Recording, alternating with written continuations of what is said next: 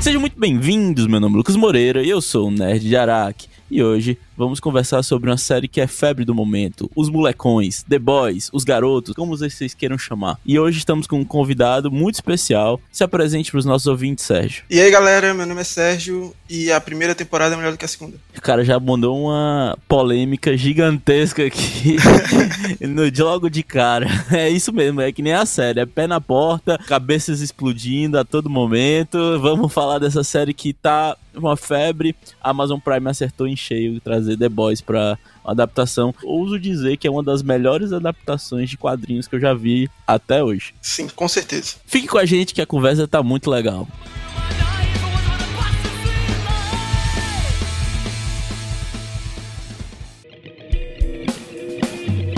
Vamos começar falando do que é The Boys, que se eu acho que você tá hoje em 2020 e não sabe o que é The Boys, você está escutando o podcast errado, porque acredito que a maior parte do nosso público conhece essa série que vem sendo uma febre na Amazon Prime. A primeira temporada saiu ano passado, salvo engano, em 2019, e ela veio com uma proposta muito inusitada de, de série. Eu mesmo eu confesso que eu demorei para assistir a primeira temporada por não sei que motivo, não assisti a primeira temporada. Talvez porque eu não tinha tanto contato com a Amazon Prime, o Prime Video. Eu tinha mais contato com a Netflix, então, como The Boys era exclusivo do, do Prime Video, eu não fui atrás, digamos assim. Eu também fiquei. Deixei por isso mesmo. Eu vou dizer por quê, Moreira. Sabe por quê? Porque eles lançaram o The Boys e eu acho que alguns meses depois eles lançaram a promoção da Prime Video por 10 reais, por 10 reais tipo, tudo, tá ligado? Então, muita gente só teve contato com The Boys muito tempo depois por causa dessa promoção. Então, The Boys ele demorou um pouco, mas quando todo mundo descobriu, foi um avalanche. E eu fico até um pouco constrangido em me chamar um nerd, é, até mesmo o nome do programa, eu sou um nerd de Araque, digamos assim, porque eu, eu gosto muito da obra de Garth Ennis. O Garth Ennis, pra mim, ele escreveu Preacher, eu falei de Preacher muito no episódio sobre quadrinhos, que é uma das obras que eu gosto muito de ler, eu tenho todos eles aqui na minha coleção, da minha estante, e Garth Ennis também escreveu algumas histórias do Constantine, uma delas foi até adaptada pro cinema, o filme do Constantine é adaptada de um HQ do Garth Ennis, e é, que ele escreveu sobre pelo personagem do Constantine. Então eu gosto muito da, da obra dele, porque ele tem um humor muito ácido, ele é muito é, controverso, muito polêmico nas coisas que ele trata. E uma coisa que eu acho curioso é que The Boys tem o selo Garth Ennis de escrever, porque uma coisa que ele não gosta é de super-herói o Garfienes ele acha meio saturado e tudo mais, e ele escrevendo The Boys, ele consegue explicitar esse sentimento que ele tem. Porque para quem não conhece, para se você tá vivendo outro mundo e não sabe nada de The Boys, ou acha que é só mais uma série ou mais um filme de super-herói, é muito pelo contrário, cara. The Boys é, é uma sátira de tudo que a gente tá vivendo. E não tem momento melhor do que hoje para lançar algo sobre isso, uma adaptação dos quadrinhos de The Boys para televisão, adaptação para né? exato, na cultura, na cultura própria não, porque The Boys já é algo assim, pelo fato de ser uma obra de Garth Ennis e tudo mais, mas pro mainstream, digamos assim, isso, trazer isso, pro é. geral. Eu acho que não teve época menor, tu tendo uma enxurrada de filmes da Marvel, a, a Disney crescendo com a Marvel, nós temos a DC no cinema que tá tentando se reinventar também, e a gente tem uma enxurrada de filmes de super-herói.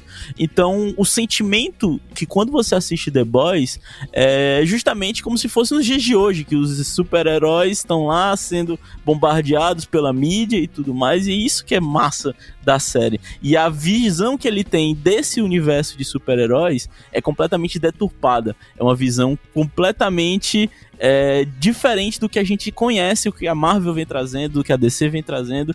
E eu acho que eu julgaria dizer que é a visão que poderia realmente acontecer. Porque se seres tiverem superpoderes e existissem no nosso mundo, aconteceria exatamente isso, cara.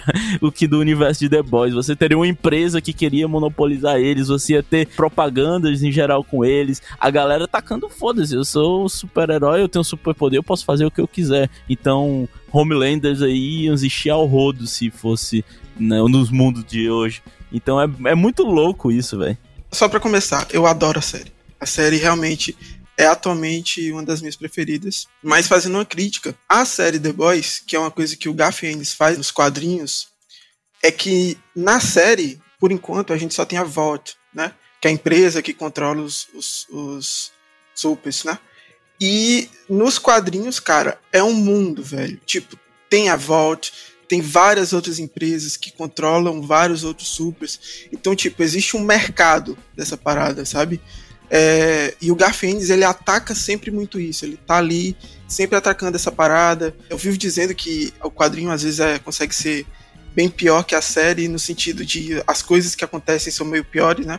Porque o Garfiennes bota muito esse ódio dele no quadrinho, quando ele está escrevendo, quando ele está dizendo o que acontece, quando, ou seja, quando as coisas têm que ser mercenárias no quadrinho, é, as coisas são realmente mercenárias. O Garfiennes no quadrinho ele faz quase uma indústria de super-heróis. É, exatamente isso. E algo que eles tentaram até na primeira temporada abordar um pouco. Tanto com a ascensão da Starlight nos primeiros episódios, antes dela entrar pro set, isso não é nenhum spoiler, é o primeiro episódio da série, você vê isso, dá a entender justamente isso, que ela tem outros lugares com outros super-heróis menores e em lugares menores que o set é o topo do topo do topo do topo, mas você tem outras coisas pequenas, mas eles só jogam isso, não, não amplificam nada. E nos quadrinhos é realmente isso. Depois, quando eu fui atrás dos quadrinhos para conhecer mais, você vê grupos diferentes além dos sete. Você tem os G-Men, que é uma paródia dos X-Men, você tem os Payback, que é uma paródia dos Vingadores, e parece que vai ter os Paybacks na terceira temporada. Foi confirmado alguma coisa disso. Quando a gente estiver fazendo algum tipo de conjectura da, da próxima temporada, a gente fala mais isso o universo é muito grande porque você tem justamente isso. É o mundo dos super-heróis, eles não estão só ali na Volk.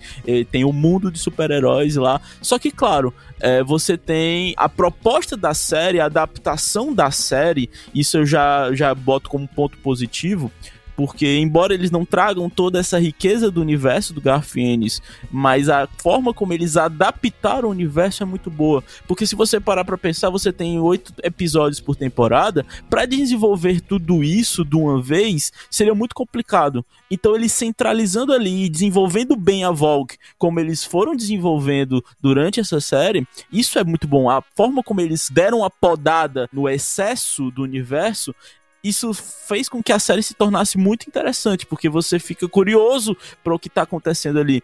E isso também é uma forma que eles jogaram na geladeira para poder fazer spin-offs, que é uma coisa que já tem até confirmada, é spin-off de The Boys que vão sair, que provavelmente eles vão explorar essas outras vertentes que eles não estão colocando. E isso eu acho um ponto extremamente positivo para essa série. A forma como eles adaptaram isso é fantástico. E se eles começarem a fazer spin-off de The Boys, eu vou te falar, mano, vai ser um universo muito melhor do que da, o da Marvel, viu? Que a Marvel criou no cinema, no caso, né? O potencial que eles têm na mão é gigantesco. Tipo, teve muita coisa que eles desenvolveram na série que não tem nos quadrinhos e fizeram muito bem, sabe? É, tudo bem, eu tô falando aí que teve tem toda uma indústria de de supers no quadrinho e tal. E eles tentaram trazer até um pouco disso pra série naquele momento que. Bem, é na primeira temporada, não é spoiler.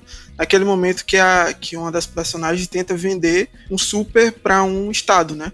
Nos Estados Unidos. E ele tenta comprar e tal. E é mais ou menos isso que acontece. Eles tentaram trazer isso do, dos quadrinhos pra, pra série. Eu acho que realmente, porra, são oito episódios de uma hora cada um para tentar desenvolver um universo que é gigantesco, sabe? Tipo, não dá.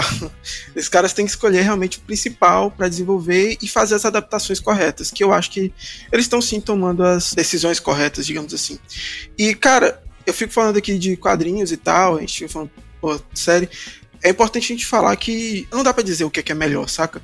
É, são duas mídias diferentes para dois públicos diferentes e ao mesmo tempo tentando pegar um público geral, um fã do quadrinho que, que era jovem e lia o quadrinho e agora tá adulto e tá vendo a série e tá gostando e tipo, dá para gostar dos dois, saca? Não dá para, acho que não dá para eu pegar o quadrinho e dizer, ah, o quadrinho é muito melhor do que a série porque tem um universo bem maior e tal. Eu acho que dá pra gente julgar nas adaptações e nas decisões que a série toma, sabe? Como pegando o quadrinho como canon, alguma coisa assim, e enxergando e tendo esse senso, senso crítico de, de ver se tá adaptando de um jeito legal, se tá adaptando de um jeito ruim, saca? Então é bem importante dizer assim, pô, se você gosta de quadrinho, é bem provável que você vai gostar do quadrinho de The Boys. E se você gosta do quadrinho de The Boys, é muito provável que você vai gostar da série. Ah, com toda certeza. E é justamente isso, não tem como desmerecer um e enaltecer o outro. Isso é um ponto que eu bato sempre em todo meu discurso de adaptação. São mídias diferentes. Você tem públicos diferentes. A pessoa que tá lendo o quadrinho de The Boy provavelmente não é o mesmo que tá assistindo. Às vezes pode até ser, mas o foco são coisas diferentes, a forma que eles têm para contar é diferente e até mesmo a questão da profundidade é diferente. Então as, as, é muito assertivo em algumas coisas a série e outras não. Da mesma forma que os quadrinhos acertam muito em algumas vertentes que são melhores que a série e outras não. A série consegue se tornar melhor do que ele em alguns momentos. Eu posso dar um exemplo, já contando um pouco da premissa da série, que é o seguinte: você tem os The Boys, que é um grupo de pessoas que eles têm naquele vivem naquele universo que tem algum tipo de amargor perante os super-heróis. Então eles não gostam daquele super-herói por algum motivo. O primeiro motivo que a série nos apresenta é o do Huey, que simplesmente o A-Train explode a namorada dele na frente dele. Que cena para começar, hein? Que é o melhor começo de temporada que uma série poderia ter de qualquer coisa. Uma coisa que eu julgo muito são primeiros episódios. Existem muitas séries que começam bem ruim e vão melhorando à medida que vai avançando. o primeiro episódio, normalmente é um episódio piloto, ele é um pouco mais superficial, porque como o nome já diz, ele é um piloto, ele tem que vender a série para alguma produtora. Então ele é superficial para tentar mostrar algo geral de tudo, para que a produtora fala, beleza, vou comprar, podemos nos aprofundar.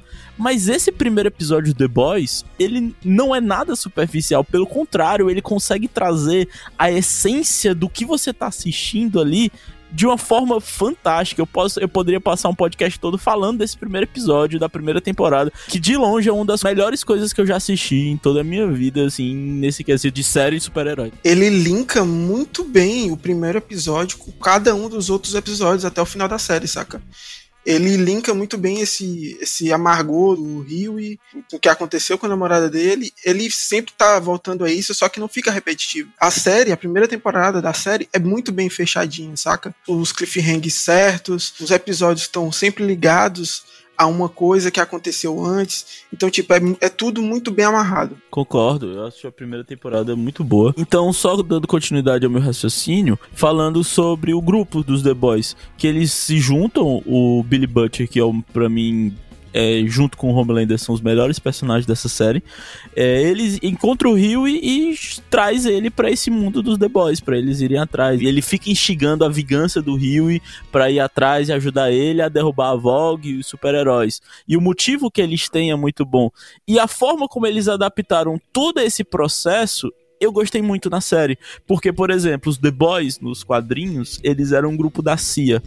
E aqui não, aqui eles são um grupo underground. Isso já é uma grande diferença, porque a CIA ela sabe que o, o que o Billy tá fazendo, até surgiu dentro da CIA com a Mallory, só que eles não agiam pela CIA. Eles, a CIA meio que tinha ciência que eles existiam, mas não era um grupo oficial. Tipo uns Black Ops. É, como se fosse mais ou menos isso. Nos quadrinhos, não. Eles eram literalmente, eles tinham a salinha deles dentro da CIA. Eles eram um grupo de controle dos super-heróis. E uma outra coisa que a série muda também é que eles não têm superpoderes. A forma como eles tratam o composto V na série é muito diferente da dos quadrinhos. E o fato dos The Boys não serem superpoderosos, isso traz um, um negócio absurdo na hora que eles vão bater de frente com algum super-herói. E principalmente o Homelander, que te traz uma apreensão gigantesca quando eles estão de frente com alguém. Porque eles não têm superpoder. Ele até entende que cada um tem uma super habilidade, digamos assim. Eles, obviamente, eles não são é, seres humanos normais, digamos assim.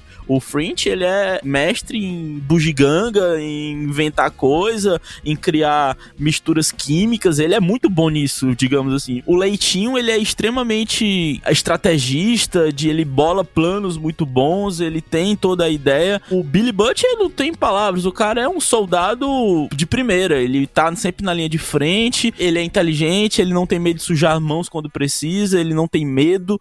Então você tem. O único ali que é normal, digamos assim, é o Huey, que é um cagão assim, mas ele é. Ele talvez ele seja o que eles queriam botar pra gente. Ele queria que a gente se identificasse com o Huey, que é o cara que caiu de paraquedas ali e tá tentando entender tudo. Que isso já é uma coisa que eu não acho que não funcione tão bem. Eu não tenho tanta empatia com o Huey como eu tenho com o restante do grupo dos The Boys. Tipo, eu tenho muito mais preocupação com os outros do que com o Huey, digamos assim. Mas é muito massa como, como essa adaptação é feita, porque isso traz um, pontos muito positivos pra série. Até mesmo para quem já leu o quadrinho e vai assistir, se gosta muito disso, porque ele consegue trazer essas formas. Foram as outras besteirinhas que eles vão fazendo ao longo da série que vai tornando isso muito mais interessante.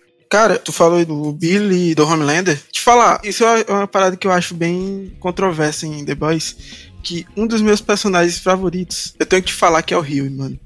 Sabe por quê? Porque é exatamente isso, de, de se reconhecer na série, saca? Porra, tu fica naquela de, cara, quem eu seria nessa série? E eu não consigo ver outro cara senão o Rio. Claro, isso até é, é, mudou. Inclusive, foi uma das coisas que eu não gostei na segunda temporada.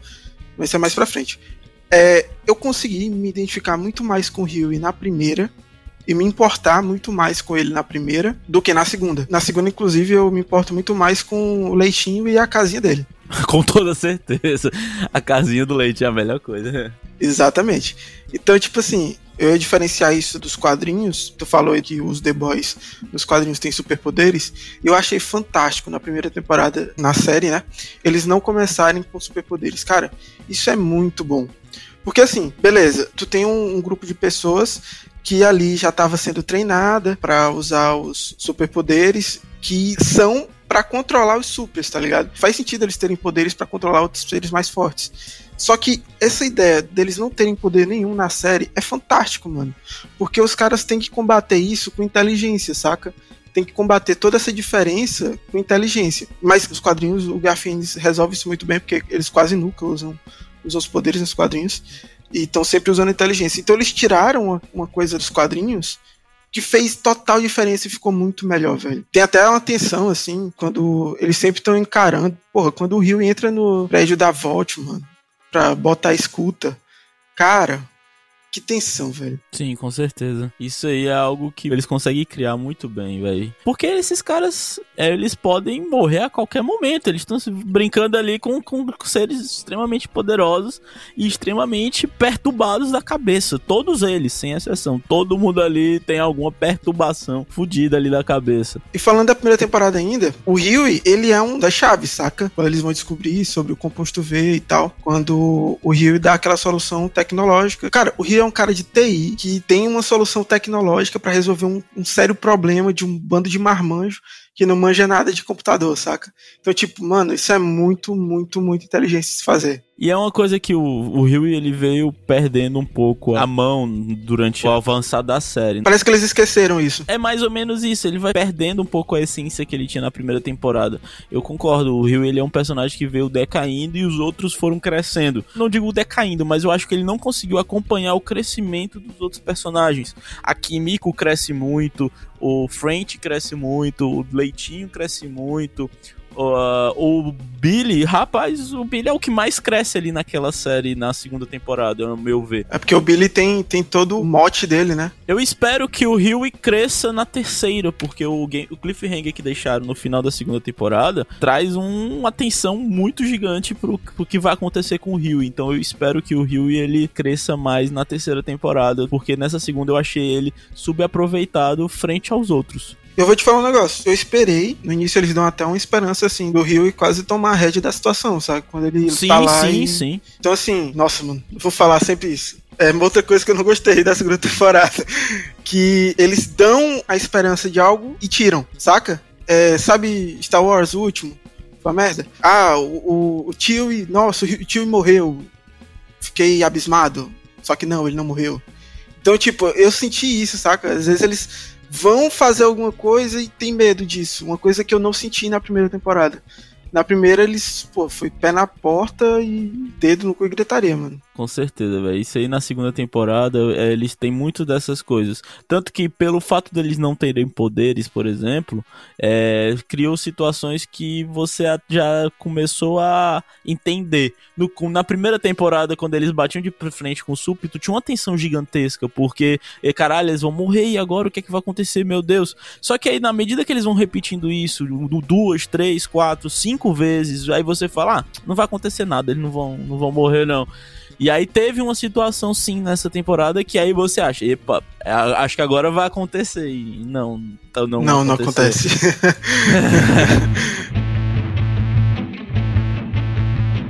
Agora a gente pode falar do aspecto geral da série, na questão da forma como ela foi lançada. Porque a primeira temporada a gente viu que lançaram tudo uma vez padrão Netflix. Que o serviço de streams vem fazendo. Tudo de uma vez, aí você assiste e pronto. Muita gente maratona. E essa segunda temporada eu achei interessante que eles mudaram a forma de lançar. Eles lançaram os três primeiros episódios e depois foram lançando um semanalmente. Que aí eu, eu, a minha opinião já é um pouco diferente da tua, Sérgio, que eu gosto muito da segunda temporada. Eu acho a segunda temporada melhor do que a primeira, mas eu posso explicar. A primeira temporada ela começa muito bem. Ela tem um começo fantástico, como eu falei, é o melhor primeiro episódio de qual todas as séries que eu já assisti praticamente é o primeiro episódio de The Boys. Só que, e em paralelo com a segunda, que ela não começa tão bem, porque muitas das coisas que tem no começo da segunda temporada, a gente já viu, por exemplo, em trailers que saíram por aí, por exemplo, a cena do Black Noir, aquela cena dele caçando o super terrorista, é uma cena muito boa, só que eu já tinha assistido ela anteriormente. Então, quando eu assisti de novo, não me surpreendeu, porque eu já sabia o que ia acontecer, ok, mas eu gostei muito. Na hora que eu assisti ela anteriormente, o meu hype hype para essa segunda temporada foi pra estratosfera.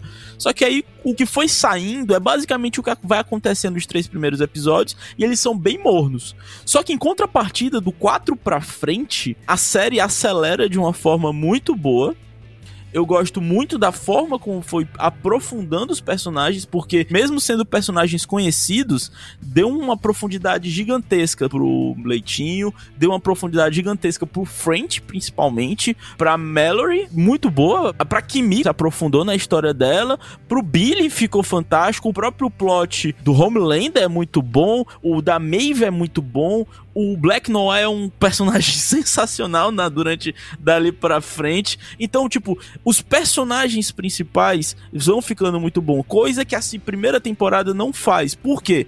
Eu até entendo isso, não tô criticando dizendo que a primeira temporada ela termina ruim. Pelo contrário, ela é muito boa do começo ao fim. Só que na primeira temporada, o objetivo deles era mostrar o universo.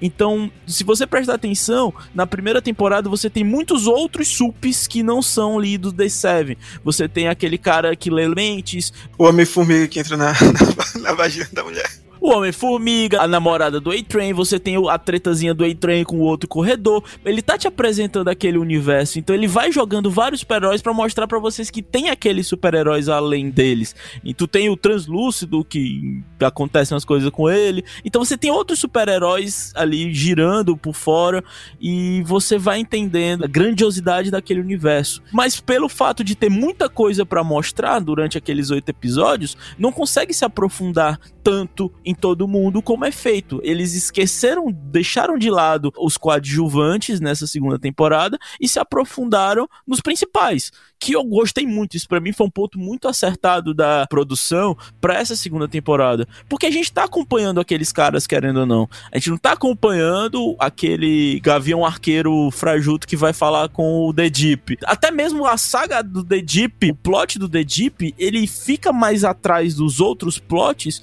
por conta disso também. Porque é um plot que a gente não tá tão interessado porque os outros são melhores. A forma como ele vai aprofundando os outros é tão boa que esse plotzinho ali, tu. É, passa logo, eu não quero ver isso.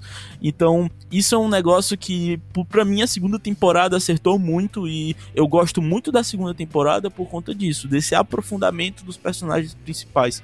E eles deixaram mais de lado, por exemplo, das transações comerciais da Vogue. Claro, tá toda hora bombardeando de filme da Vogue, de empresas da Vogue e tudo mais. Mas tu não tem aquele plot mais da na Madeline, por exemplo, decidindo o que é que vai acontecer, o que é que os caras vão fazer, com que empresa ela vai falar. Não tem mais isso. Então é muito mais focado na trama ali dos caras e nas tretas internas que vão acontecendo ali. Fora os personagens novos, que puta que pariu, a Storm Front para mim é um dos maiores acertos da série, absurdamente. Aquela personagem, quando ela apareceu, eu achei que ia ser meia boca e me surpreendeu completamente. A trama dela, quem ela é, o mistério por trás dela, porque a forma como ela entra nos The Seven é muito inusitada, então é muito massa aquela personagem em si. Você tem o Homem de Gelo, que agora é o Homem de Fogo, que aparece, o Lamparina, que também é um personagem bem interessante. Então, os personagens secundários que vão aparecendo aqui vão sendo interessantes também. Isso é um negócio que a série vem acertando muito. Cara, sobre a minha visão, falo do geral e tal, é o seguinte. Tu falou que a segunda temporada ela engrena a partir do quarto episódio, né? E isso, cara, me deu uma sensação bem ruim. É como se a, a Prime Video soubesse que o início, que as três, os três primeiros episódios estão meio meh. A minha sensação foi que, que eu tive que reassistir os três primeiros episódios da, da segunda temporada, porque eu meio que não, não lembrava de tudo, saca? Pô, teve uma hora que o Beethoven me falou de uma morte no primeiro episódio que eu fiquei, morte? Saca? E foi de um personagem importante. Então, assim, na minha visão, eu prefiro que lance tudo de uma vez. Porque eu meio que gosto de assistir no meu tempo, sabe? Assistir, absorver as coisas. Pode ser até é, é maratonado, que eu não tenho problema com isso. Então, assim, eu acho que essa questão de ah, lançar semanal, lançar de uma vez, é preferência. Pô, eu esperei lançar tudo para poder maratonar. Então é meio que escolha. A pessoa escolhe fazer o que, que ela prefere. Eu não tenho muito problema com isso, mas eu senti, depois que eu vi que depois do quarto episódio engrenou e ficou muito bom, é como se a Amazon soubesse do que ela tava fazendo, saca? Assiste esses três primeiros episódios aí, vocês não vão lembrar de nada, porque depois vai vir quatro porradas na cara, entende? Só falar, por que, que eu acho a segunda temporada inferior à primeira? Porque como temporada, avaliando do primeiro ao último episódio, ela varia muito. Tipo, os três primeiros episódios não são tão bons quanto os últimos, saca? Por mais que no primeiro episódio tenha uma morte de uma pessoa importante, a morte dessa pessoa importante não interfere em nada, velho. Em nada no resto da temporada, saca? Vamos lá, no primeiro episódio da primeira, tu tem a morte da, da namorada do Huey. E essa morte é completamente importante. É ela que faz o resto da temporada acontecer. Ela tá é ligado? o motor da série. Ela é o motor da série. Então, tipo, tudo meio que tá ligado e tudo tá motivando o Huey a fazer o que ele tá fazendo. Por mais que ele não queira fazer algumas coisas que ele julga errada, ele tá motivado por causa daquela morte. Inclusive, o Billy, na primeira temporada, usa essa morte muito bem para fazer o Huey tomar decisões. Como temporada, do primeiro ao último episódio, eu acho que a primeira ela linka muito bem as coisas. Ela deixa tudo muito bem acorrentado e tudo muito bem fechado. Coisa que a segunda não faz. Então, assim, é como eu te falei. Vou falar da morte da mulher que eu esqueci o nome do FBI, que ela morre no primeiro episódio da segunda temporada. O que que essa morte influenciou no resto da série? Tipo, eu senti que eles só queriam demitir alguém, tá entendendo? Porque não teve nada, mano. Tipo, nada, nada, nada. Absolutamente nada. Principalmente porque entra a Mallory, a da CIA que a mulher é praticamente um super-herói sem poderes, porque ela tem recurso ilimitado, saca? A morte da menina do FBI, que inclusive eu não consigo lembrar o nome dela. Susan, o nome dela, né? Susan, isso. É, deve ser Susan. A morte da Susan não tem nenhuma implicação em nada. É como se eles, eles botaram esse cliffhanger na, no primeiro episódio, e eu lembro de ter assistido o segundo, esperando alguma implicação dessa morte, mas foi só o velório. Pra justificar que o Billy achou a Mallory, sendo que o Billy encontraria Melody em qualquer canto. E depois disso esqueceram. Só esqueceram que a Susan morreu. Eu acho que a primeira, realmente eles tinham muita coisa para apresentar. Então, assim, pô, vamos jogar na cara deles o que é que tem que vir por aí. Mas eu acho que eles não esquecem do principal na primeira, saca? Eles não esquecem da onde eles estavam rumando. Eles não esquecem a trama do composto V, eles não esquecem a trama do Rio querendo se vingar, eles não esquecem a trama do Billy Butcher querendo vingar a esposa, que ele não sabia. Inclusive, esse plot da primeira temporada é muito bom, quando o Homelander leva o Billy lá para casa onde tá a ex-mulher do Billy. É meio que eles dão atenção para tudo. E na segunda, a gente consegue perceber que tem aqui um plot principal, um caminho principal, tem aquele side, eu chamo de side quest, porque não tem nenhuma importância ter ou não. Talvez tenha no futuro, mas nessa temporada não teve, que foi o The Deep. Só serviu para matar uma baleia. Tipo, isso me fez gostar menos, saca? É, eu gosto muito, eu acho que os quatro últimos episódios são excelentes, mas começo me fez gostar menos. Eu concordo quando tu fala no geral que a primeira temporada, como série, como temporada, é melhor do que a segunda. Só que a minha opinião do fato do que eu já falei, do final ser tão bom, da trama ser tão bem desenvolvida e aprofundada, do desenvolvimento dos personagens ser muito bom, faz com que eu goste mais da segunda. Mas eu compreendo perfeitamente e eu, e eu concordo contigo nessa parte. O que eu não concordo é o fator da, da ver temporada temporada, mas também já é questão de gosto, porque quando eu assisto lançado assim por episódios semanais, eu consigo processar muito mais o episódio entre um e outro. Porque quando eu assisto episódio, não fico só no episódio. Eu vou atrás de vídeo, eu vejo teoria, a gente consegue teorizar e tudo mais. E o fato da morte da Susan ter sido um pouco esquecível faz porque tu assistiu os três episódios de uma vez. Isso na minha concepção. Quando eu assisti os três episódios de uma vez, com certeza muita coisa passou despercebido que eu, ah, isso aí não é tão importante assim. E coisa, com certeza tem coisas que eu nem lembro. Porque eu não fui digerindo com mais vagarosidade. É por isso que eu gosto desse formato. Claro, para quem é ansioso, fica é um nó na língua aí esse negócio aí, mas é, eu gosto, eu gosto, eu gosto do formato que eles adotaram. Mas tu falou bem, por exemplo, imagina que em vez da Susan, que tem recursos limitados, que a gente viu na primeira temporada, que ela tem recursos limitados, ah, eu preciso de prova para fazer isso aqui, isso aqui, isso aqui. Ah, eu não posso fazer isso porque a Vault tem minhas mãos atadas.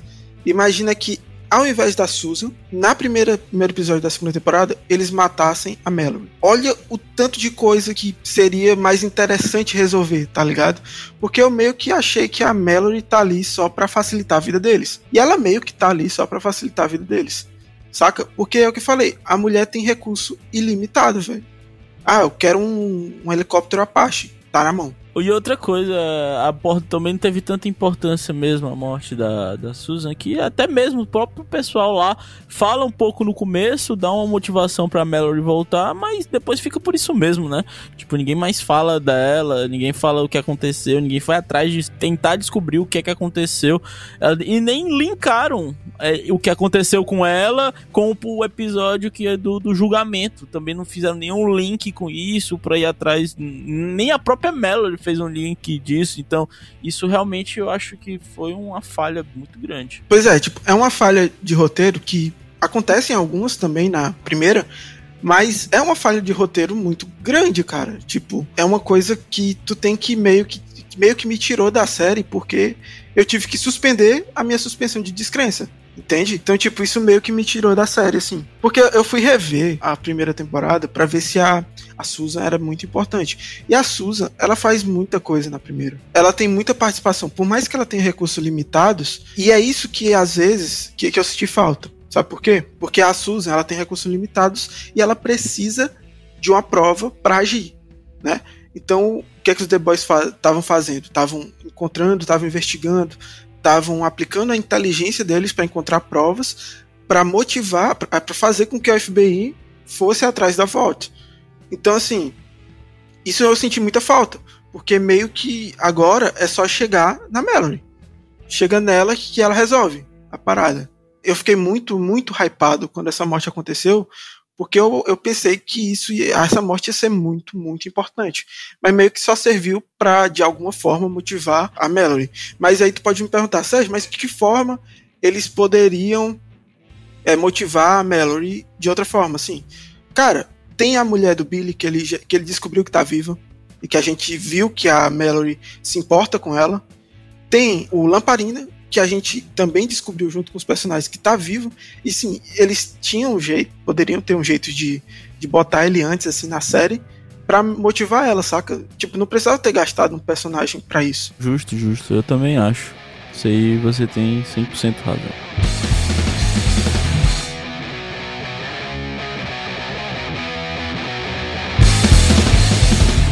Então, Sérgio, eu acho que a gente já falou um pouco das nossas opiniões mais gerais sobre a série, explicamos um pouco a série. Agora a gente pode aprofundar mais nessa segunda temporada. Então, para você que ainda não assistiu a segunda temporada de The Boys, vão ter spoilers mais profundos aqui.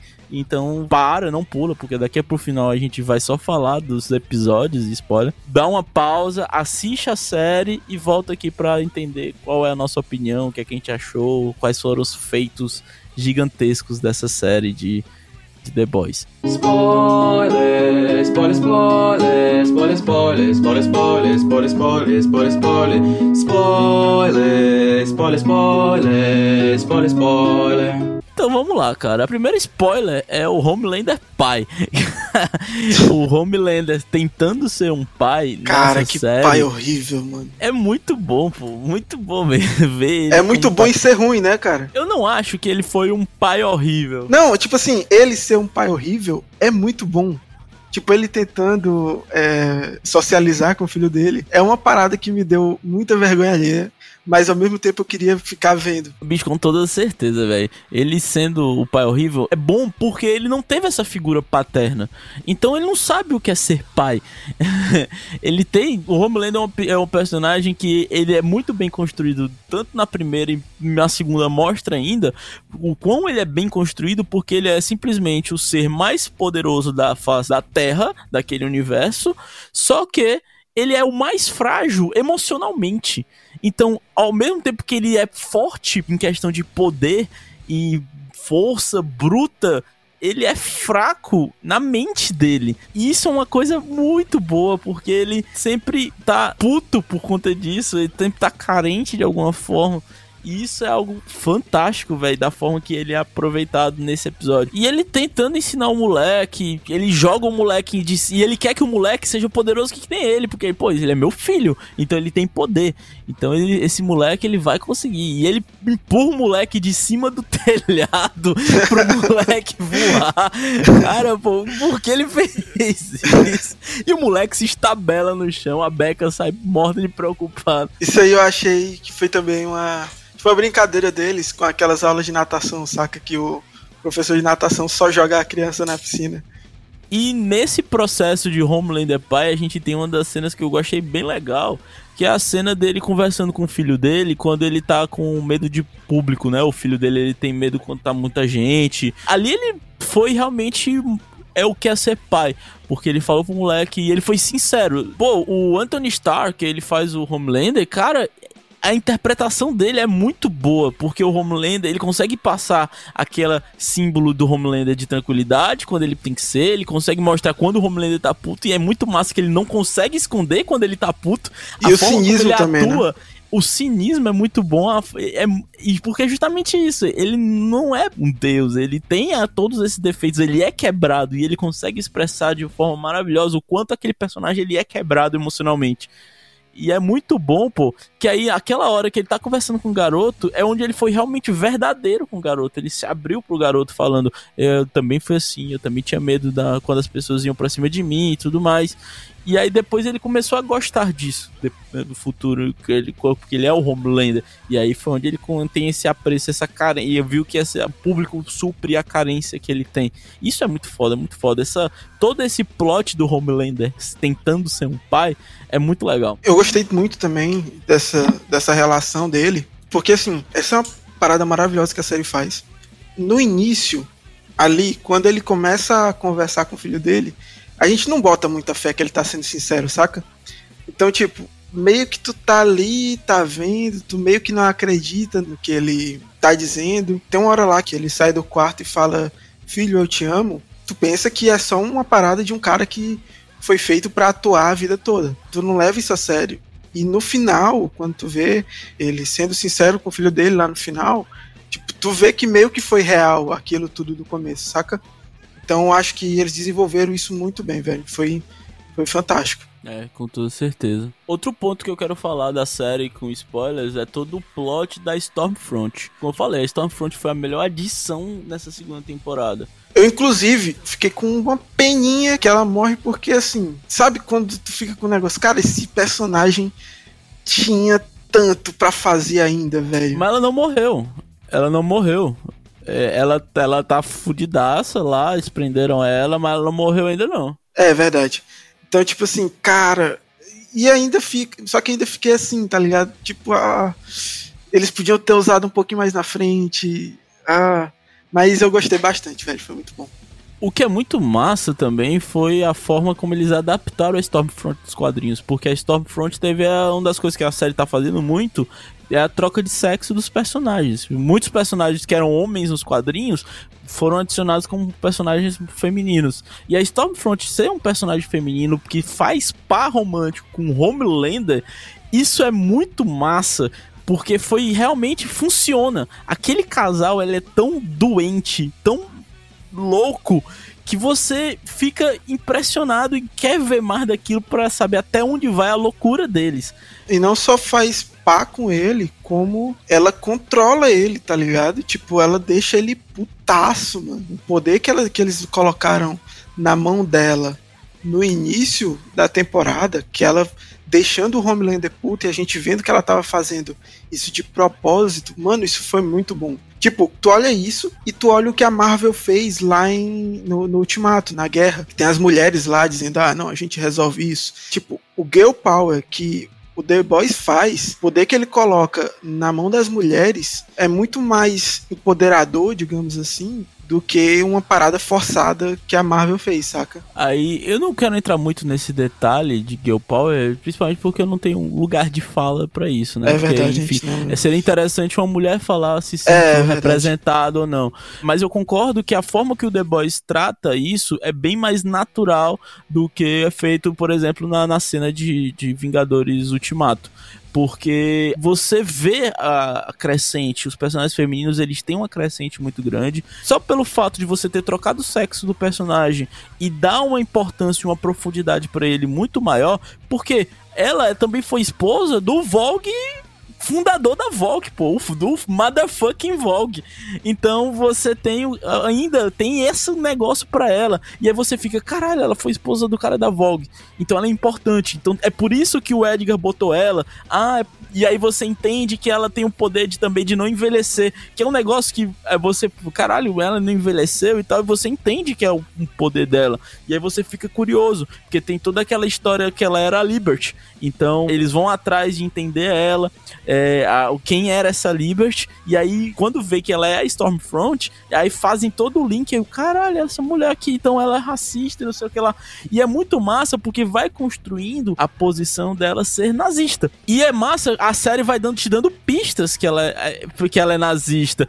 Porque tem umas horas assim que, claro, depois escancara, obviamente, com a foto dela na, na frente à bandeira nazista e tudo mais, ela fala em alemão e tudo, essas porra toda.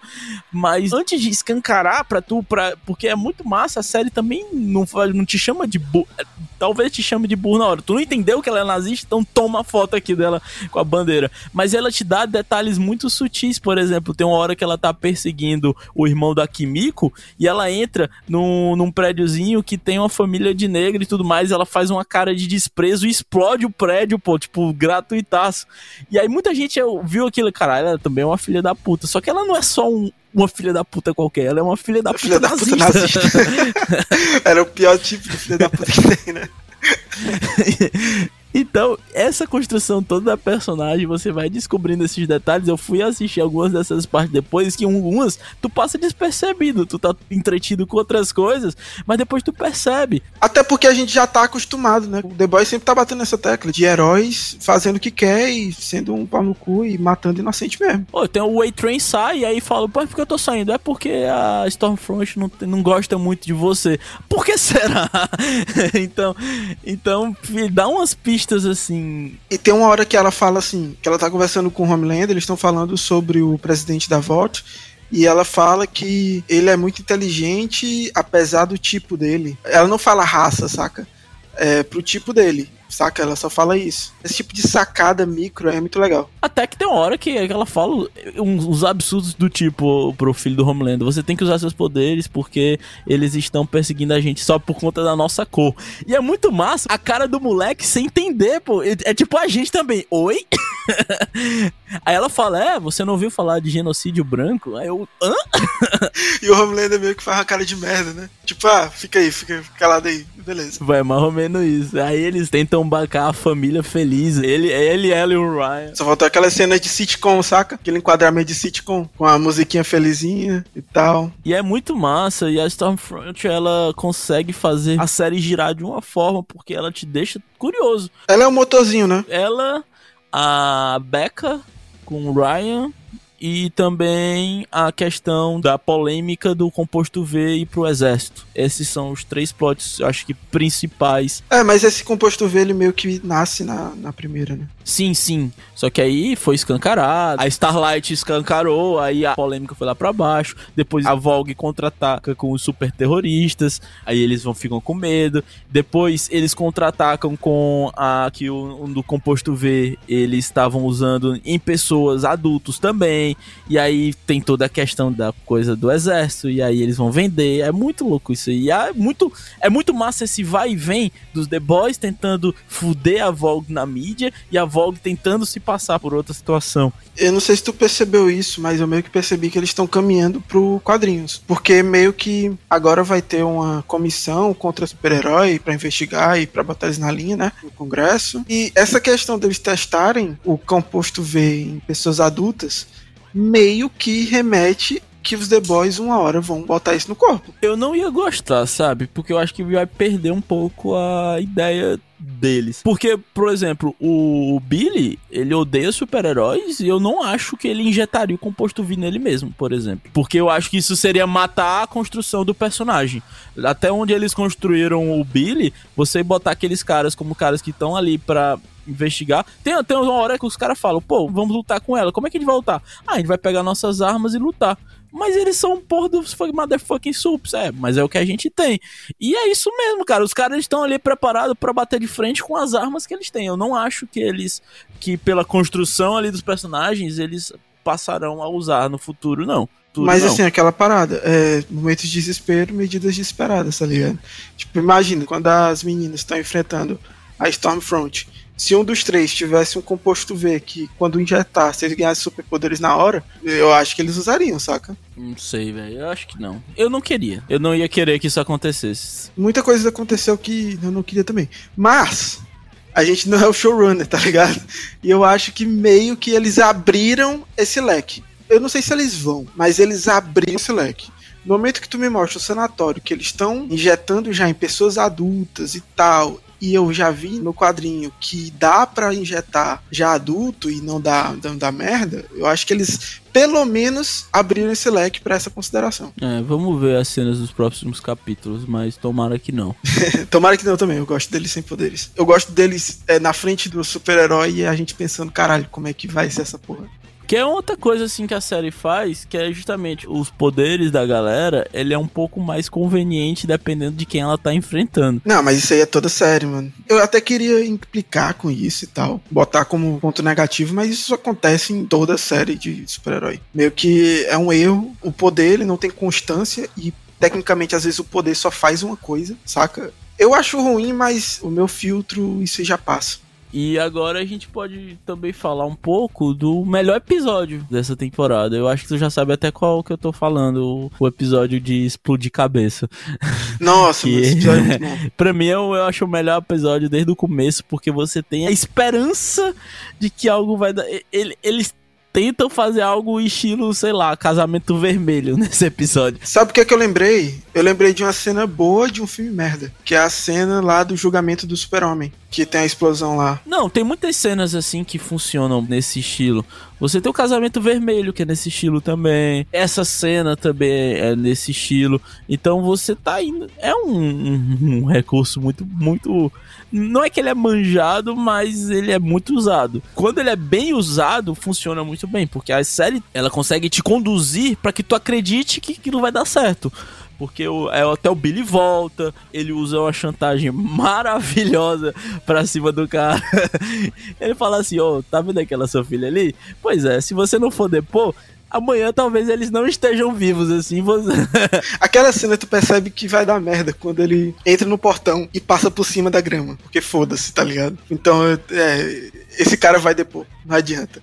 Esse cara vai depor, ele vai morrer agora. O legal dessa cena também é que a gente meio que esqueceu, né? A gente meio que esquece que tem esse super que explode cabeça. E do nada ele volta. Eu acho que essa parte é justamente para isso. Talvez seja por isso que eles abafaram desde o começo, para também você não já tá esperando, né, para te pegar de surpresa. Porque se eles estivessem falando atrás desse super-herói que tem esse poder de explodir as cabeças, você já estaria esperando que algo fosse acontecer. Porque aquilo ali que é mais bombástico do que o cara ir o próprio cientista da Vogue e derrubar o Império.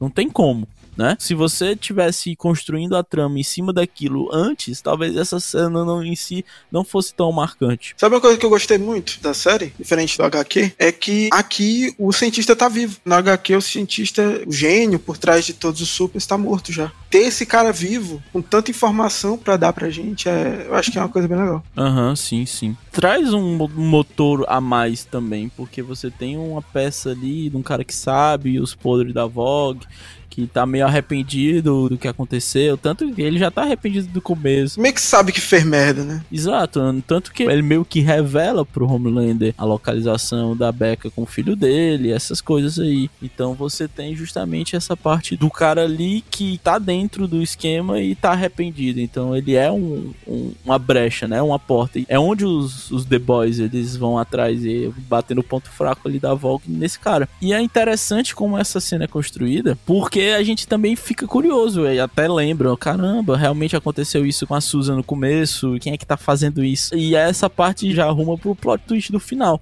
que é justamente a pessoa que tá por trás de tudo isso. A Victoria Newman, ela é outro personagem que eles também fizeram uma mudança de sexo na adaptação. Porque ela nos quadrinhos é um homem. A real é que o quadrinho, ele é muito errado nisso, né, velho? Só tem homem branco na parada toda. Eu tava conversando até com o Simão. Eu acho que o único negro no, no quadrinho é o, o Mother's Milk. E o A-Train? Não, o A-Train no, no quadrinho, ele é branco também. Mas não sabia. Então é uma coisa muito legal, assim, que a série vem fazendo. Então, é, quando você mostra que é ela, é, é, muito massa que a ficha cai de uma forma. Não, dá uma arrepiada, mano. Ela brinca com as peças, mano. A real é essa, tá ligado? Ela brinca com as peças, velho. Tipo, ela tem tudo na mão. Ali dentro, naquele julgamento, ela matou quem ela quis. Ela matou dos dois lados, inclusive para tirar a Volt de como é, possível, inquestionável suspeita de que matou o pessoal lá dentro. É massa que se tu for voltar e assistir a série, essa cena, depois que descobre que é ela, tu começa a entender como funciona um pouco o poder. Ele mostra, né, na cena final, quando o cara da igreja tá conversando com ela, falando que tem arquivo pra queimar a avó, que até dizer umas horas, e ela vai até a porta lá da casa dele e olha fixamente para ele e a cabeça dele explode. E o olho fica branco, né? Tem esse negócio aí, mas eu acho que esse negócio do olho ficar branco é mais um para um Fordambis, tá ligado? Pra, pra galera entender, ó, oh, galera, é ela que tá fazendo isso e ela tá usando um poder, viu?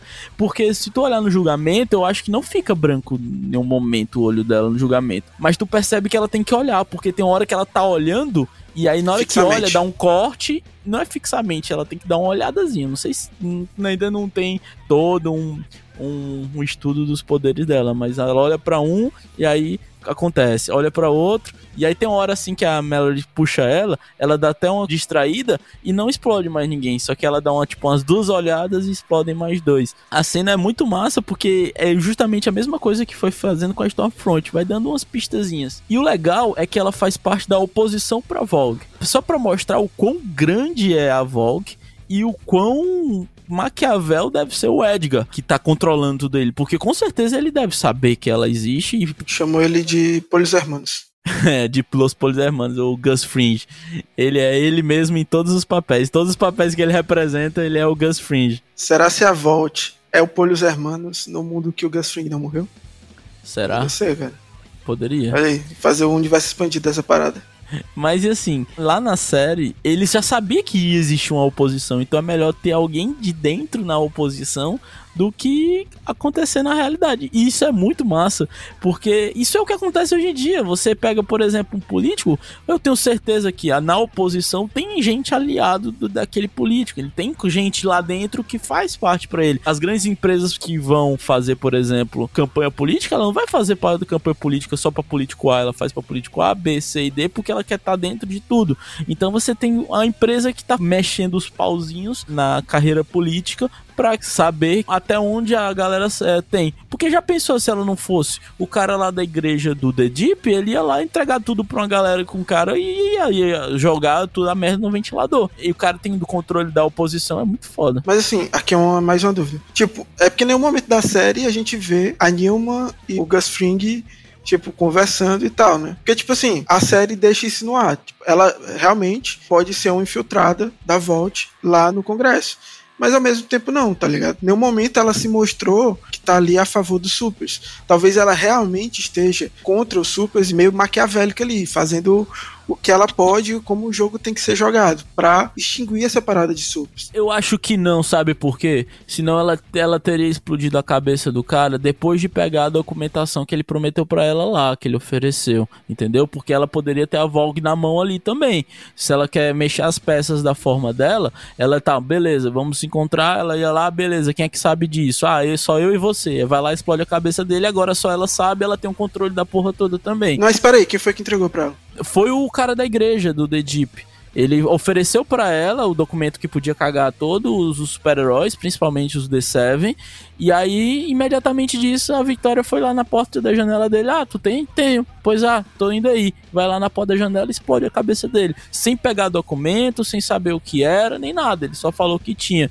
E é muito massa que ele pede isenção de, de imposto pra igreja dele, pô. ah, o que eu só quero é que a minha, a minha igreja paga muito imposto, sabe? Mas assim, ali foi queima de arquivo, cara. Ali foi queima de arquivo concordo. Mas talvez ela só não quer que essa parada estoure agora, entendeu?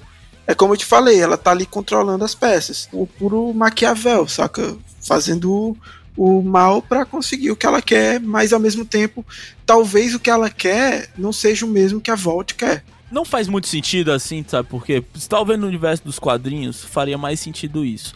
Mas nesse universo da série eu não acho que faz tanto sentido, porque fica bem claro deixar entender que todos os super-heróis criados foram criados pela Volk. Né? A gente não tem outras empresas. O composto V é monopólio da Volk, a Volk, o, o Gus Fring deixa bem claro que é uma empresa farmacêutica. Que o cara virou gente... Gus Fring mesmo, mano.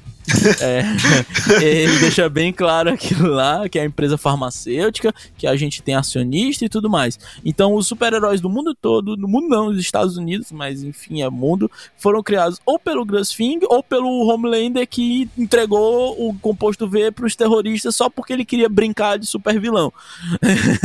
então, ele sabe que ela existe. Porque se ela tá lá e ela tem esse poder, ele sabe que ela existe. A Vogue tem ciência que a Victoria é uma super. Então, você botar ela como controlando, eu acho que chega um pouco surreal nesse universo. Sim, sim, meio que eles viraram heróis e vilões da própria história. É, eu Exato. concordo. Sim, sim, faz sentido. Mas assim, eu concordo que também eles não fecharam nada, tá? O showrunner claro, pode... Claro, claro, Ele pode vir dar uma pode fazer absurda. É.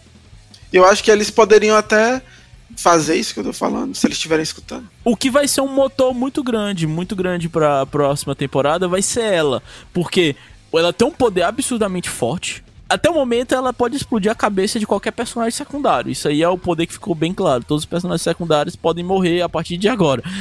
Só ela olhando. Exatamente. É, os principais, a gente tem que saber como é que faz. Por exemplo, será que ela pode realmente explodir a cabeça do Homelander? Como é que seria? Porque, pô, lembra aquela hora que ela tava discursando que o Homelander chegou? Que essa cena é fantástica.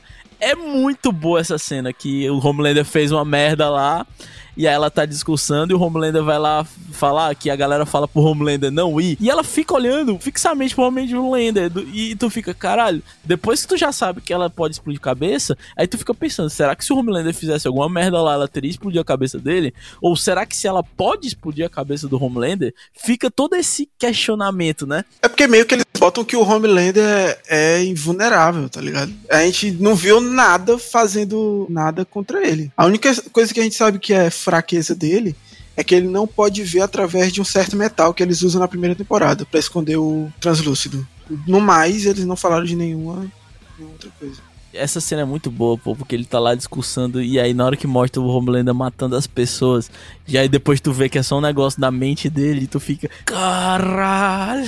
Ó, oh, isso aí foi uma das paradas que eu achei que eles iam e não foram. Mano, se eles matam todo mundo ali, eu falava, caralho, essa é a melhor série já existente, mano Tipo, naquele momento o cara virando um anti-herói, entendeu? Tipo, ah. Só que eu acho que ele fez muito mais sentido com o personagem. Sim, sim, eu concordo, eu concordo.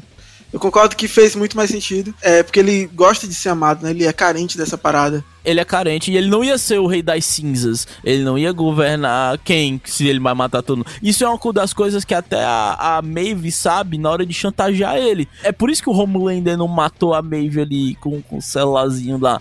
É, ela fala: Ó, oh, se você fizer as coisas aqui matar a galera aqui, eu vou divulgar esse vídeo. Aí ele fala: Não, se você divulgar, eu vou matar cada ser humano do, da face da terra. Aí ele fala: Você não faria isso. Você precisa que as pessoas te amem.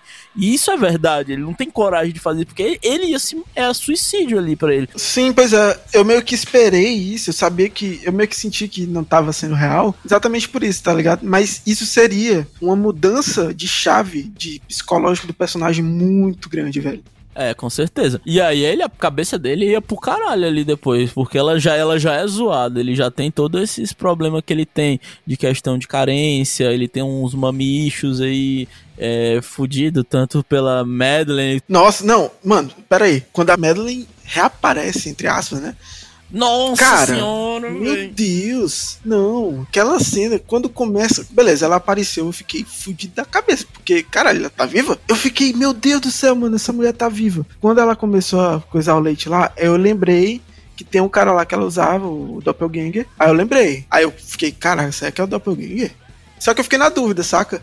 E quando ele vira, quando ele, ele volta ao normal, né? E o, o Homelander manda ele voltar pra Madeleine, cara, que cena, velho. Muito boa essa cena é aquelas cenas que é, que é tão ruim que é boa, saca? Dá aquela sensação ruim, mas é uma cena muito boa. Você vê o quão Homelander é um doente da cabeça ali, pô. E é assim, claro, eu tenho certeza que aquele cara tá lá. Se ele tá ali porque o Homelander deve ter ameaçado alguma coisa dele, sabe? Porque ele não tá fazendo aquilo de bom grado. Tanto que ele tá ali na cabana, ele não pode sair dali, eu acho. E ele sabe o quão o Homelander é narcisista. Tanto que ele faz a pior proposta do mundo, que é ele se transforma no Homelander e oferece ao Homelander fazer sexo com ele mesmo. Meu Deus, pô, isso aí foi muito bizarro. E outra cena, né, velho? Tipo, ver o Homelander se matando, né? Tecnicamente. Exato. E, e eu acho que isso deve ter dado muito mais prazer para ele do que qualquer outra coisa. Porque pra ele, ele se vê como um ápice. Então, se ele consegue. Ah, só eu consigo me vencer. É mais ou menos isso. Ele é extremo narcisista. Essa cena é meio que é logo depois que ele começa a ficar com a Stormfront, né? É um pouco antes, é um pouco antes. É porque mesmo assim, é meio que uma chave também ali para ele, né? Tipo uma chave de psicológico. Ele meio que abandona a imagem da Madeline e foca na, na Stormfront. Cara, a gente pode enumerar várias cenas aqui para mostrar o quão o Homelander é quebrado da cabeça. Na Stormfront, por exemplo, quando ele faz todo o bilhetinho, as flores, aí ela mente para ele dizendo que ia só ali rapidinho na reunião, ele vai lá até a reunião, não vê ela no prédio e taca fogo no set de filmagens inteiro. Isso é pro cara que reclama que a mina é ciumenta, tá ligado? Ele foi lá, olhou, aí ela revela para ele que ela é velha e tudo mais Aquela, aquela cena que ela fala da filha. É. E o final, pô. O final, a cena do final do Homelander em cima do Empire State Building. É o que seria o Empire State ali, né? Que é a da torre da Vogue. Aí ele fala, eu posso fazer o que eu quiser. Aquela cena é o Homelander tentando se iludir. É muito massa, como eu falei, os personagens principais nessa segunda temporada foram muito bem escritos, muito bem construídos. Porque o Homelander, ele começa a temporada se achando o Bambambam. Bam, bam. Ele começa a temporada e matou a Madeline, descobriu que ele tem um filho, e ah, eu posso fazer o que eu quiser agora, eu que mando aqui. A Madeline era a única pessoa que mandava em mim. Tanto é que ele quer escolher quem vai substituir o The Deep no set. Ele tá todo fazendo a seleção, indo atrás dos super-heróis. Ele coloca até a Ashley no lugar da Madeline, porque ele sabe que a Ashley ela é mais burra, mais controlável e tudo mais. Então ele fala: ah, agora eu que mando aqui. E é muito massa o Gus Fringe botando o Homelander no lugar dele. Já começa aí. E aí depois tem a cena do Homelander caindo de popularidade. E ele vai só caindo, só caindo. E ele começa a cena se achando todo poderoso. E termina ele na mão da Starlight. Ele tá na mão da Maeve. Ele tá na mão do Gus Fringe. Ele tá na mão de todo mundo. Ele fica se achando um merda. Ele vai até lá e toca aquela sua famosa solitária lá em cima. Só pra ele tentar se encher de poder de novo. Eu, eu posso fazer o que eu quiser. Eu sou o mais poderoso poderoso do mundo. Foda-se vocês, eu posso fazer o que eu quiser. E é ele tentando se iludir ali. É muito massa, é muito bem construído toda a jornada dele nessa temporada. Tu falou aí da, da cena do final. Uma coisa que meio que foi decepcionante foi aquela cena de luta, né, velho? Das meninas. Porque, tipo assim, a gente já falou, os poderes são muito. Ele varia demais o nível do poder. Só que aí eu esperava uma coisa pior do que aquela cena da luta da Female, da Kimiko, com o Black Noir na primeira temporada. Foi uma cena muito voraz, uma excelente cena de luta com dois sups, sabe? E eu senti falta, saca? Porra, ficar chutando a mulher, tá ligado? Aquilo ali foi uma referenciazinha à, é verdade, à é cena verdade. do Tarantino. Porque outra coisa que tem muita easter egg, tanto os quadrinhos como de escultura pop em geral, como por exemplo, aquela propaganda de como se defender do super terrorista lá que eles queriam iam armar os, os professores, aquilo ali é, foi um completo easter egg do, da forma quando tava tendo os atentados nos Estados Unidos que o próprio presidente falou que era para armar os professores. E se tivesse um atentado terrorista, um terrorista invadisse a escola, o professor tinha que estar armado. Aí você tem, por exemplo, a faca no olho da Stormfront, foi uma referência nos quadrinhos, que ela também leva, ela perde um olho também nos quadrinhos. É, você tem vários, vários. Esse foi um referência a Canja Aluguel, se eu não me engano, do Tarantino, na cena que tá chutando o cara no chão. Você tem muita referência ali, muito fanservices e easter eggzinhos. Mas sei lá, por um momento eu queria uma cena de sups lutando, saca? Vorazmente. Eu também queria, mas a gente também tem que ver que série é muito mais difícil em questão de efeito, né? Pra fazer esse tipo de coisa. Mas dá para fazer, eles conseguem. Tanto que tu já até citou uma cena aí que é muito boa mesmo. Que é a da Kimiko contra o Black Noir. Que você colocar o Black Noir com alérgico a amendoim. Nossa, mano, ponto, muito bom, véio. Aquela sacada é muito boa, porque você fica, meu Deus, pô, o que é que para esse cara? Não, é que a gente tava, eu tava pensando, porque assim, nos quadrinhos, aí vem um spoiler dos quadrinhos, o Black Noir é o, o, Homelander. Tipo, é uma cópia do Homelander. É o plano de, de contenção do Homelander. E aqui, quando ela tira, a gente viu que o Black Noir realmente é negro. Claro, ele ainda pode ser um plano de contenção do Homelander. Pô, ele é muito veloz, ele. Acho que ele só não voa. Mas de resto ele tem super força, ele é vulnerável a um bocado de coisa, explosão. explosão não fez nada com ele, saca? Então, tipo, vou botar esse cara, fodão, alérgico a amendoim, mano. É muito bom. Bicho, e o massa é que também, como eu falei, a série ela vai te dando pistas de algumas coisas. Tem hora que ele tá lá com a, a mulher procurando o, o Billy e na, no, no computador e ela oferece um Amon Joy pra ele. E aí ele só bota a latinha de lixo. Não, ela nem oferece. Ele já chega com a lata de lixo. Ela tá comendo, ela não tá fazendo nada, saca? Ela tá comendo, ele já chega com a lata de lixo. Porque ele é alérgico, não é porque ele tá isso. tá dando uma prensa nela, é porque aquilo ali pode matar ele. e é isso aí, né? Que, tipo, coisinhas que a, que a série coloca que a gente não percebe. E lá no final a gente vê por quê, tá ligado? E é, a série faz outras coisas desse tipo, por exemplo, aquele cara que tem vômito de aço, mas o esôfago dele não é a prova de ácido e ele morre literalmente engascado com o próprio vômito. Cara, pô, aquilo é muito bom. E é muito verdadeiro, porque, tipo assim, ele não foi tratado desde que nasceu para ter aquele poder. Ele só foi injetado ali, mano. Então, tipo, é bem real que ele não tem a preparação pro poder dele. Cara, muito massa. Aquela cena ali do hospital é muito boa também, é que, é, que tem uma luta boa. E tem outra referência ali, né, do Sausage of Love. É, Love Sausage ali, que ele é um outro super-herói da... que ele é russo, né, dele aparece nos quadrinhos e o poder dele é... é, então... então... é quis pegá-la. Nossa senhora. é por esses detalhes, essas coisas, essa construção que eu falo, que eu, que eu gostei, que eu acho a segunda temporada melhor por muitos desses detalhes. Tem os seus pontos negativos, apresentou muito bem eles, mas eu gosto. Ou, por exemplo, um ponto negativo que eu achei assim foi ali no final. Eu já esperava que fosse o moleque ali no final que tu tem a Stormfront combatendo o Billy e aí tá lá a Becca e o Ryan. E aí a Stormfront ia matar a Becca. Já dava para saber que o moleque ia despertar os poderes bem ali para salvar a Becca. Porque é uma das coisas que até falava, ó, você tem que ter uma raiva do fundo do teu coração. Essa raiva vai fazer os seus poderes despertar. E era óbvio que ele ia matar a mulher, porque ele nunca teve controle nenhum dos poderes dele. E ali, só que o engraçado é, na Stormfront, ele simplesmente transformou ela no Anakin Skywalker ali depois da luta do Obi-Wan. Foi um puta raio. Na hora que mostra ela ali, só o cotocozinho no chão, tu fica, caralho, que poder esse moleque tem. Mas tu já espera, ele é filho do motherfucking Homelander aquela destruição ali, eu falei, beleza, pô, a Becca sumiu, pô, foi, virou pó. ela escafedeu. E não, pô, o sol resvalou assim no pescoço dela. Tanto é que eu achei que quem tinha matado ela tinha sido a Stormfront antes da. E pode ter do, sido, velho. Do Ryan tipo, matar. Pode ter sido, pode ter mas... sido. Porque assim, a Stormfront estava segurando o pescoço da Rebecca.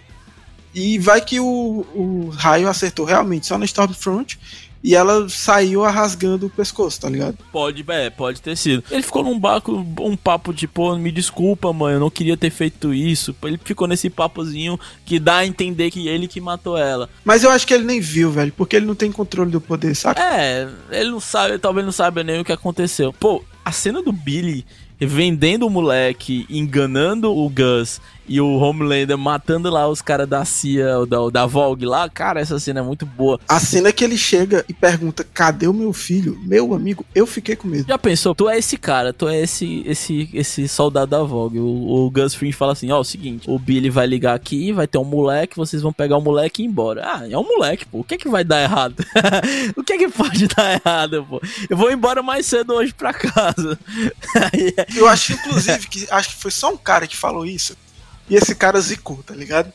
O cara zicou o rolê. Foi, o cara zicou Foi só um cara. Né? Eu acho que, inclusive, foi o cara que recebeu a call do Gus Fring e chamou a galera. Não, porque é só buscar um, fazer um babysitter ali, buscar um moleque e vir pra casa. É fácil, é só bate e volta. Já já a gente tá em casa. E ele zicou a parada toda, tá ligado? É, foi. Ele zicou completamente ali, velho. Na hora de despertar o poder, que aí tu vê a diferença, né, entre o Homelander e o filho dele.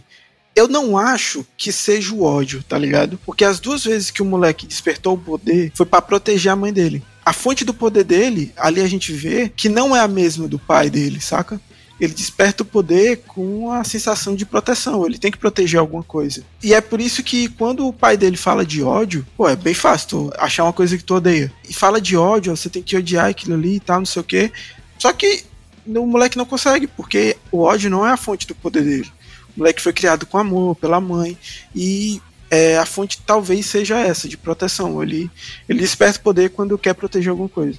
Sim, com certeza. E aí o, o Billy, ele se redime Billy, pô. A Becca faz ele prometer que vai cuidar do moleque, não vai entregar o moleque pra volta. E ele se redime com uma grande aspas, né? Ele redime porque o Homelander aparece. Porque se o Homelander não aparece, aquele moleque ali, sei não, mano. Mas desde o começo ele ia entregar o moleque pra Vogue, porque ele queria a Becca, só que ele já mudou de plano ali no meio do caminho. Ele, foi, ele até falou, ó, oh, vão embora. Ele queria no começo matar o moleque, obviamente, só que depois ele vê que o moleque é importante pra Becca. Tanto que ele não queria que a Becca fosse. E quando ela foi, eles pegaram o moleque, ele ia se sacrificar.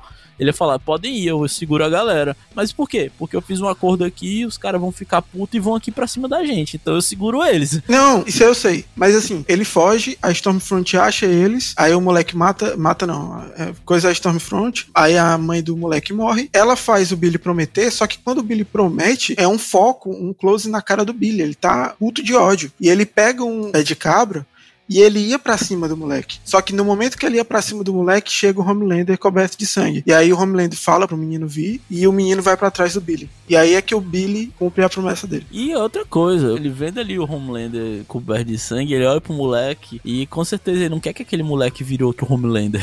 Sim, sim. E aí ele isso. olha assim, cara, eu vou cumprir minha promessa. E é uma das coisas que a gente pode até projetar pro futuro da série, que é o que vai acontecer com esse moleque. Será que esse moleque vai ser uma arma para eles, tipo, para lutar contra, tipo a Kimiko, que vai ser mais um super aliado do, dos The Boys.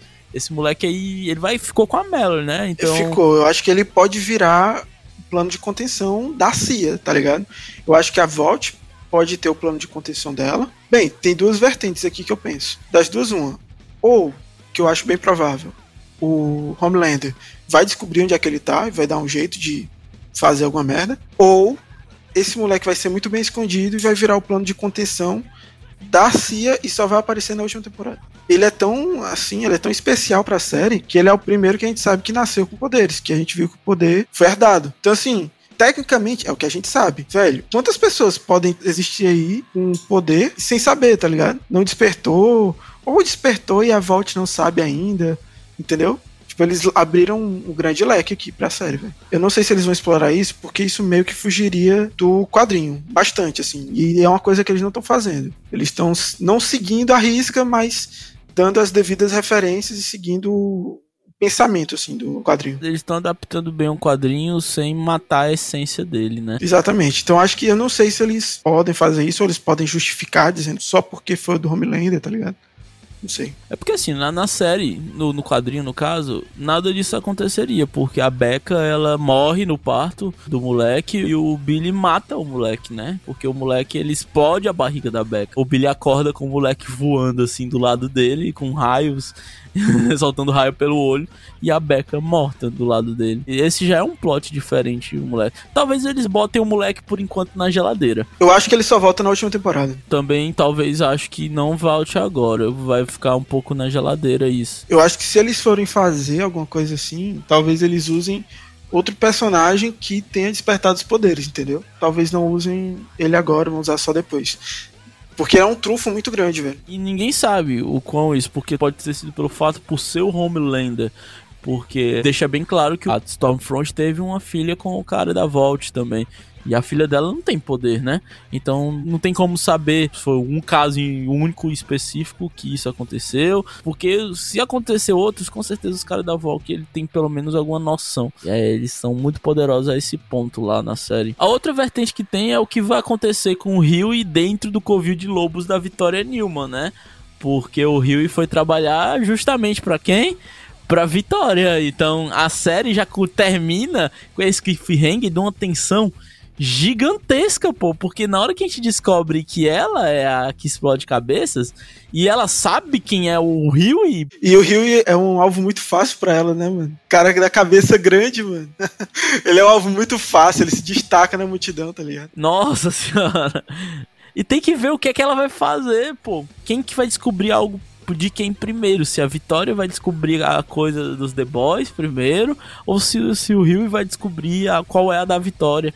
Cara, isso vai ser loucura, esse plot do Huey. É por isso que eu acho que tô muito ansioso para a próxima temporada pro Huey. Eu acho que esse cliffhanger, ele foi muito melhor porque ele tu bota um, um cara que é um merda, é a gente, sem poder nenhum, na frente da mina que tá jogando com as pessoas, tá ligado? Explodindo as cabeças. E, ninguém sabe que ela tá fazendo isso. É isso que é louco. Então é isso que deixou mais ansioso. Eu acho que o Rio cresce muito na próxima temporada. Eu espero que isso aconteça. Eu espero que sim. Eu esperei que acontecesse isso nessa. Mas ele meio que foi só um chorão mesmo. Ainda é meu personagem preferido. Na segunda, eu me importo mais com o Mother's Milk, o leitinho. Mas é isso que eu tava pensando pra terceira. Porque. Por isso que eu acho que eles estão meio que caminhando pro HQ nessa questão, porque como a Vitória Newman faz aquele negócio lá de controle de super-heróis, eu acho que ela pode colocar ele nesse setor e ele meio que vai trazer os The Boys pra dentro, saca? Eu acho que a tendência é essa. Se ele fica lá sozinho com ela muito tempo, ele descobre a parada dela. E aí ele tem que dar um jeito de sair, tá ligado? Isso é a pior. Que ele teria que dar um jeito de sair e contar pro Billy, etc. É, porque é o seguinte, os The Boys eles terminaram separados na, no, nessa temporada. O Leitinho voltou pra família dele, o Billy foi fazer alguma coisa que eu não sei o que é. A Kimiko e o, e o French também estão lá juntos. A Starlight voltou pros Seven. Então você tem a galera toda separada. E o Rio foi fazer a dele, que aí ele falou, ele até fala, ah, eu quero tentar lutar de uma outra forma. E aí se juntou na equipe de contenção dos heróis da Vitória, né? Vai ter que ter algum motor para eles voltarem a se juntar. O Rio ele pode fazer essa coisa. Não acho que vai ser um moleque, como eu falei, eu acho que a galera vai botar ele na geladeira por enquanto, pelo menos nessa temporada.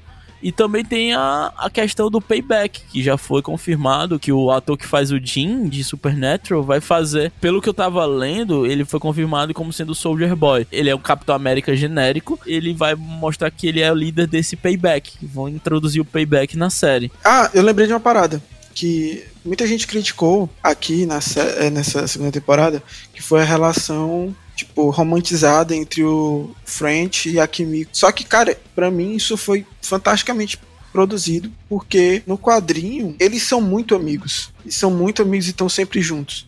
E eles estão não estão construindo um romance, tá ligado? Eu não vi como romance. Eles estão construindo amizade entre eles, saca? Isso eu achei fantástico. Eu gostei também. O French e a Kimiko tem uma química muito mais de empatia do público do que, por exemplo, a Starlight e o Huey. Eu, eu acho. Starlight e Huey, eu, eu me importava na primeira temporada, até que me importava, assim. Mas na segunda foi muito mal feita, velho. Sei lá. No caso do French e da Kimiko, eu achei bem melhor construído. É meio estranho mesmo aquela parte que o, que o. Até mesmo a própria Kimiko estranha quando o French beija ela. Sim, ela sim. também estranha. Mas ali eu acho que ele, que ele beija ela porque ele tá louco, mano. Tá louco tá na droga, tá? Drogadaço. Pois é, tá, ele, ele, ele foi mais impulso, saca? Porque eu acho que ele enxerga a Kimiko mais como irmãzinha dele. E até mesmo porque o irmão dela morreu e ele meio que tá fazendo esse papel do irmão dela pra ela. Eu gosto dos dois na série, a, a relação deles eu acho ela muito boa. E eu espero que a terceira temporada traga novas surpresas, porque a gente tem essas pontas soltas que a gente abordou aqui e eu tô muito ansioso. É como a gente falou, velho. Eles abriram muitos leques, muitas possibilidades, tá ligado? E eles vão correr, vão começar as gravações agora. Então eu tô muito ansioso pra a terceira temporada. Espero que ela saia pelo menos no final de 2021 ou no começo de 2022, porque The Boys é algo que eu quero consumir mais e mais e mais e mais e gosto muito.